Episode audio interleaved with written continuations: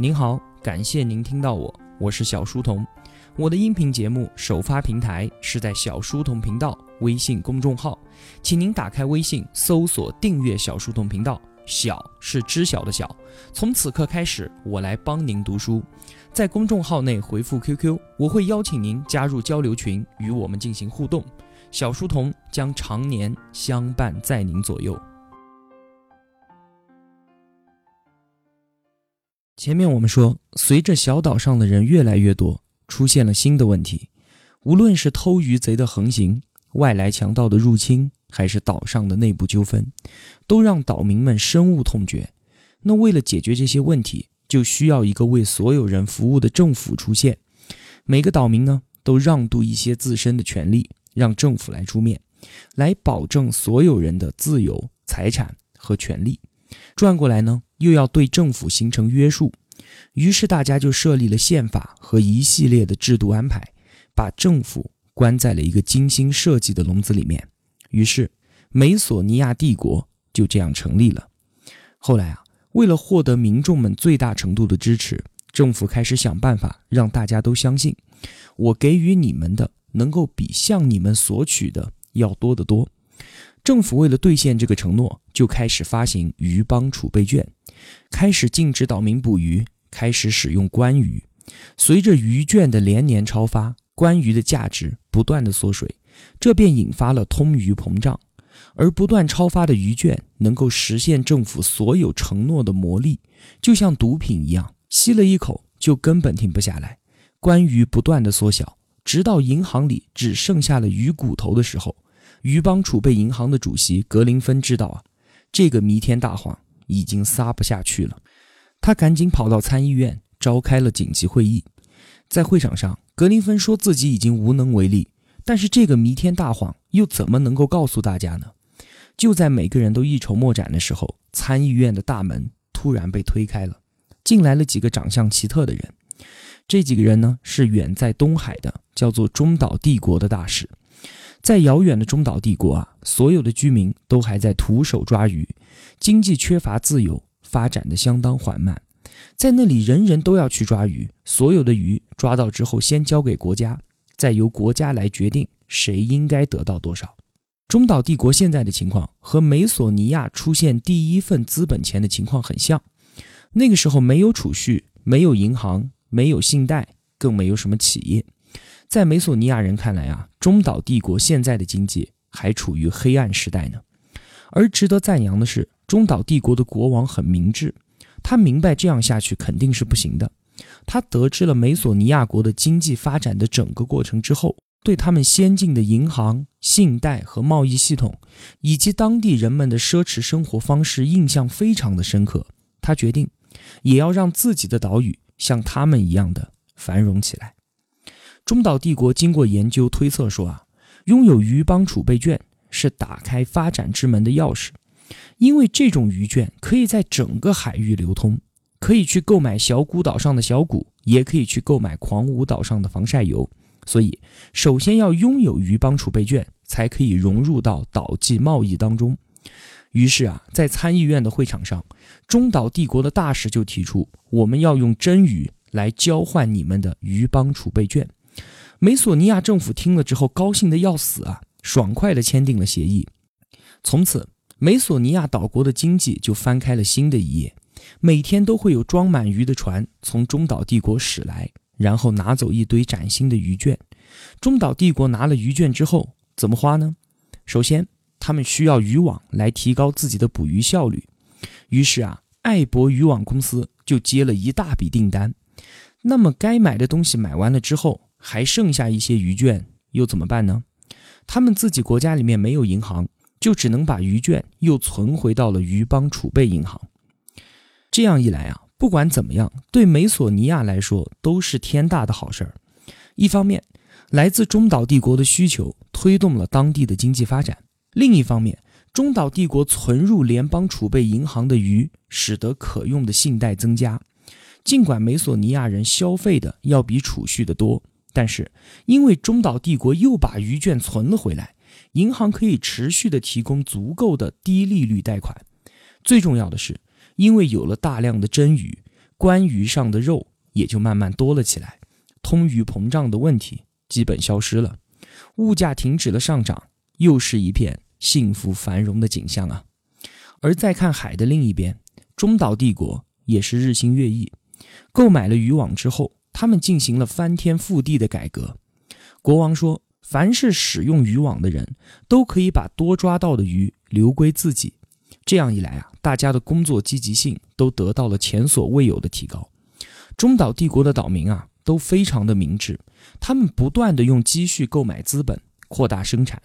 现在啊，已经可以制造一些像勺子、饭碗之类的东西了。但是，他们的企业家们还是要按照国家的要求，尽量生产那些可以兑换成鱼帮储备券的产品，就是说要集中生产那些美索尼亚人需要的东西。赚取更多的鱼券，尽管这些东西他们自己也很需要的。我们从这个故事中看到啊，美索尼亚岛国说的就是美国，而中岛帝国呢，指的就是我们中国。那么多年以来，很多人都觉得中美关系是一种互惠双赢的双边贸易关系，美国得到廉价的商品和贷款，而我们中国呢，获得了制造能力和就业机会。但是啊。这真的是一种双赢的安排吗？作者说，其实美国人那可是占了天大的便宜。对美国人而言，他们不用生产就可以得到产品，不用储蓄就可以得到贷款；而对我们中国人来说呢，我们辛勤工作却不能消费我们自己所生产的东西，我们努力的储蓄却得不到贷款。美国的低利率正是由国外的高储蓄所造成的。我们不要忘记，想要借贷，首先一定要有储蓄。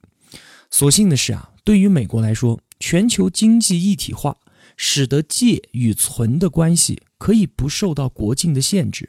这也就是为什么我们之前所说的，每一个贷款买房的美国老太太背后，一定会站着一个储蓄买房的中国老太太。到目前为止啊，美国手中的王牌一直就是美元的地位。它作为世界的官方储备货币，是一切国际贸易的结算货币。也就是说，不仅仅是美国的贸易伙伴，所有人交易时都需要使用美元。那么，即便没有人购买美国的产品，我们也还是要美元。而其他任何国家则都没有这样的运气。外国人持有的美元很多都存在美国的银行里，因而又可以借贷给美国人。这样一来啊，美国人才能够在不储蓄的情况下，也可以获得贷款。目前啊，中美关系总是在不断的发生着微妙的变化。作者警告说，在美国政府决定与中国划清界限之前，需要好好的认清这一条生命线。当然，既然这种关系不可能永远持续下去，结束的越早，痛苦就会越小。对于美国人来说，尤其如此。白食吃得越久，当有朝一日没得吃的时候，越是不容易自食其力。我们再来看看后面的故事。现在美索尼亚岛国上的鱼帮储备银行主席已经换成了伯南科。其实啊，作者就是在暗喻美联储前主席伯南克。他是在2006年到2014年这八年时间里面连任了美联储主席一职。故事中的伯南科主席认为，现在的美索尼亚岛国的经济已经发展到了一定的程度，像是什么捕鱼啊和制造啊这种脏活累活，我们就没有必要自己干了，就外包给中岛帝国之类的穷国，让他们去干吧。而我们的岛民呢，可以去做做像厨师啊，去做做艺术家呀，或者是演说家，这样服务性的更加高级的工作。按照伯南科的意思。小岛上的服务业蓬勃地发展了起来。以前遍布小岛的制造工厂，现在已经大部分都变成了销售进口货物的零售公司。像是之前查理创立的老字号查理冲浪公司，就是其中的一个例子。之前他们都是在生产冲浪板，现在呢，查理的后人建立起了冲浪学校，并且跟中岛帝国签订了代生产冲浪板的协议，向他们支付鱼券。但是啊，高附加值的产品设计和冲浪技巧的培训，还是留在自己国内。与此同时呢，在大海的另一边，中岛帝国因为有了渔网技术，捕鱼量大大的提升，攒够了钱，又学着建设了大型捕鱼器。他们实行二十四小时的工作制，三班轮岗，不断的抓鱼，从不停歇。大部分的鱼都出口到了美索尼亚岛国，鱼帮储备券也如潮水般的涌向中岛帝国。在正常的贸易关系当中啊。比如说，像是之前讲的小谷岛和狂舞岛之间，他们产品相互进行交换，取得自己所需要的东西。我出口给你小谷的目的是我需要你的防晒油，但是中岛帝国和美索尼亚之间，中岛帝国积攒钞票的意愿就导致了两者间完全不同的贸易关系，变成了一个岛主要负责生产，而另一个岛呢主要负责消费。当然了。中岛帝国相信，他们这样的付出最终一定可以得到回报的。到时候啊，他们就可以不用再捕鱼，靠储蓄就可以安稳度日了。但是中岛帝国的人却没有意识到，美索尼亚连自己的百姓都养活不了，怎么可能把鱼券兑换给他们呢？在美索尼亚的一次会议上，鱼邦储备银行主席伯南科说：“我们和中岛帝国的关系啊。”堪称是最新的、最有效的经济分工的典范。为什么呢？因为啊，美索尼亚国在消费方面是拥有巨大优势的，这对于整个海域来说都是好事儿。你想啊，其他的任何岛屿都没有像我们这么强大的购买力，我们的消费能力相当的可靠。我们拥有宽敞的道路，拥有豪华的汽车，还有豪华的别墅。我们乐观进取。即便是身无分文，我们也敢花钱。所以啊，其他的岛屿可以更有效的把消费这个活外包给我们来干嘛？而且中岛帝国非常的擅长储蓄和制造，那么就把制造业包给他们，也是效率最高的安排嘛。作者说啊，与大多数的经济学家观点一样，伯南科认为消费是经济发展的内在动力，因此最大的消费群体。便是经济增长的引擎，尽情的购物比卖力的干活更加的快乐更爽，这谁不知道啊？但是，最终还是那些卖力工作的人把商品放到了货架上面去，而不是那些尽情购物的人。如果货架上没有产品，那么还谈什么消费呢？回到现实当中的美国，作者说，在过去的十年时间里，全球经济失衡是各大经济会议的主要议题。讨论归讨论，但是这个问题一直都没有得到解决。这里所谓的全球经济失衡，说起来也非常容易理解，它就是在指一个现象，就是说一个国家拥有了大量的贸易赤字，而与该国贸易赤字相对的贸易盈余则集中在其他的一些国家。稍微解释一下，主要就是说美国和以我们中国为代表的这些发展中国家。之间的长期收支不均衡的状态，这个就叫做全球经济失衡。最明显的证据就是美国的贸易逆差嘛。其实，在美国历史上的多数时期啊，美国的出口还是大于进口的，是贸易顺差的状态。尤其是接近二十世纪中期的时候，贸易顺差额相当的巨大。美国利用这些盈余，在国内和国外都置办了非常多的资产。在那个过程当中，美国成为了世界上最富有的国家。但是到了二十世纪六十年代末，这种贸易平衡被打破了。从一九七六年以来，美国开始常年处于贸易逆差的状态。在二十世纪的七八十年代，美国的贸易逆差为一百亿到五百亿美元。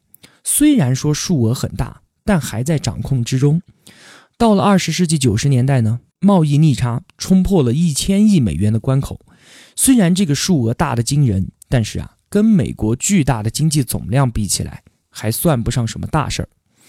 不过，一进入到二十一世纪，情况就变得越来越严重了。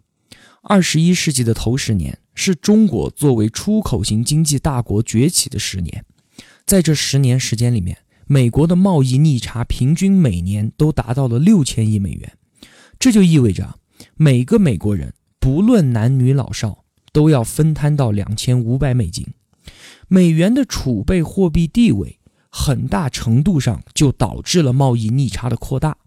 如果没有全球经济系统对于美元的内在需求，任何国家都不可能长期维持这种失衡的状态。各家公司和各国的政府都会拒绝用商品去交换无法购买任何东西的货币，对吧？而幸好的是，二零零八年经济衰退之后，美国的贸易逆差有所减少。但是，正如我们亲眼看到的那样，美国的政策很快就终结了这种积极的趋势。正常来说啊，贸易逆差能够自我调节。如果一个国家处于贸易顺差的状态，也就是说出口大于进口，那么就会在国际上形成对其货币的需求。如果你想要该国的产品，那么你就需要该国的货币，对不对？所以啊，强势的贸易地位会使得一国的货币坚挺。反过来呢，弱势的贸易地位会导致该国的货币疲软。如果没有人想购买你的产品了，自然也就没有人需要你的货币了。但是啊，一旦一个国家的货币升值，那么这个国家的产品也会相应的涨价，这就给予了弱势贸易地位的国家提供了进入该国市场的机会。他们的商品销售的越多，国际市场对他们的货币需求就越大。这股货币平衡力量会使脱缰野马般的贸易失衡得到控制。这一段话我说的比较慢，也确实有一点绕。意思就是说啊，当处于贸易顺差的时候，你卖出去的东西多，对吧？就说明大家都想用你的钱来买你的东西，那么你的货币就会升值。但是升值了之后啊，你的东西就会涨价，其他国家的东西就相对便宜。那么大家又会去拿别国的货币去买他家的东西，这就又反过来抑制了大家对你货币的需求，这个就是一个动态的平衡的过程。然而啊，美元的储备货币地位以及我们中国人民政府保持人民币与美元挂钩的决定，破坏了这一机制。作者说啊，在近些年来，为了给自己国家的出口企业提供一种理论上的优势。很多国家的政府都在抑制本国的货币升值，这就引发了人们所说的全球货币战争。可是这完全就是一个让人摸不着头脑的对抗啊！因为最终的目的不是要除掉对手，而是要干掉自己。这里啊，我可能需要说明一下，为什么会有这么多的国家都不希望本国的货币升值呢？其中最主要的原因就是会影响出口贸易。很简单，刚才说的。因为你的货币值钱了，就意味着你的东西在国外的价格上涨，少了价格的优势，出口减少。而相对于进口呢，我们的货币升值了，那买别国家的东西就便宜了，这就导致进口增多，最终使得国际收支平衡趋向负值。这个啊，就是我们听到的最多的一个影响了，对吧？作者说，一个国家如果抑制本国的货币升值，那么。商品在对外销售的过程当中，就是在主动的放弃利润，而且廉价的货币也是在提高自己的进口成本，有意弱化本国货币，这就意味着要让自己的人民生活水平下降。有的同学不一定听得明白啊，刚才这些话，我展开再来说一说。之前在解读《经济学通识》的时候也说过这件事。首先要搞清楚货币相对升值贬值。就是要搞清楚汇率。其实啊，汇率就是由一个国家 A 和另一个国家 B 之间的资源需求所决定的。如果两国之间根本就没有需求，那么自然的就不存在什么汇率。如果 A 国对于 B 国的需求增加，那么 A 国的货币就相对于 B 国的货币贬值。说到底啊，汇率就是由需求所决定的。我们国家的货币是应该贬值还是升值？是由对方国家对我们的产品的需求所决定的。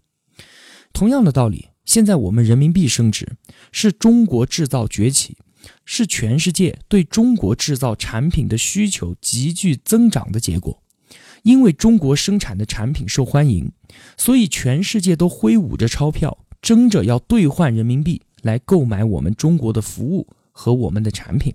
那么现在呢？我们选择人为的压低人民币汇率，会有什么样的后果呢？举个简单的例子啊，比方说，过去呢要用八块钱人民币才能换到一美元，现在人家觉得我们中国的东西好，所以你只要给他六块钱，人家就愿意给我们一美元了，这就是人民币升值。但是啊，我们坚决不干，我们说不行不行，给你六块钱不行，我一定要给你八块钱。那么这个时候就等于说我们现在白送了两块钱，对吧？那既然多买多送，那么美元就会源源不断的流入中国，因为划算嘛，有便宜谁不占呢？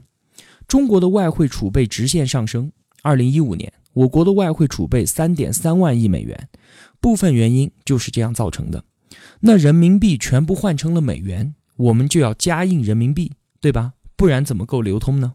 所以啊，这样的结果就是稳住了汇率，也引入了通货膨胀。但是这样的通货膨胀啊，还不能说完全是坏事儿，因为这样的通胀并不是我们的政府连年滥发钞票所造成的，而是稳住汇率的自然反应。既然中国经济相对于别国经济变强了，这种强势如果不反映在汇率上，那么就要反映在物价上，就会导致这些结果。第一个，外国的广大消费者都跑过来占便宜，每买一美元的东西。就可以白占两块钱人民币的便宜。第二个，过多的外汇流入到我们中国，外汇啊，说白了其实就是一张欠条，是我们中国人替外国人干了很多的活，外国人打给我们的欠条，我们拿着欠条可以换回外国的产品和服务。第三个，我们中国国内通货膨胀势头加剧，大家都想占人民币的便宜，纷纷都拿自己的钞票来换人民币。兑换多少人民币，我们就要加印多少人民币来进行流通。第四个，如果美国的货币发生通货膨胀，那么我们手上的欠条，就是我们的外汇储备的购买力就会下降，这就意味着我们过去的一部分活都白干了。第五个，恶性循环，中国货过分便宜，那么就导致我们以后啊还要白干。所以说啊。人民币不升值，就要接受上述的五个不利后果。经济学通识的作者薛兆丰教授认为啊，在国际贸易问题上最大的谬见啊，就是出口多就是好的。为了能够多出口，似乎可以不计代价，因为人们认为弱化本国货币可以促进出口，从而改善人民的生活。如果真是这样，那全世界还会有穷国家吗？贬值自己的货币，那简直易如反掌嘛。但是物价飞涨会使得农民的生活大打折扣，而不能从外国人那里换回等价值的商品，更是在逼着本国人替外国人做免费的劳动。我们摒弃经济学的谬见，有助于我们平心静气的权衡和选择货币制度。这里啊，扩展了一下，也复习了之前经济学通识中所讲过的内容。那好。当我们小岛故事中的各个岛屿都慢慢的发现，美索尼亚岛国的鱼帮储备券根本就不能换回真鱼的时候，又会发生什么样的故事呢？下期节目啊，我们接着说吧。小书童不才，在您面前献丑，只愿与您结伴而行。如果我对您有帮助的话，还希望您能打赏一些。小书童感激一路陪伴的是这样慷慨的您。读书分享是一件很苦的事情，我很需要您的陪伴与支持，这是小书童在这条路上不断前行的根本动力。请您把我的节目分享到朋友圈，让我们在相互陪伴、见证彼此成长的同时，能够感染身边最亲近的人，一同成长。小书童再次叩谢。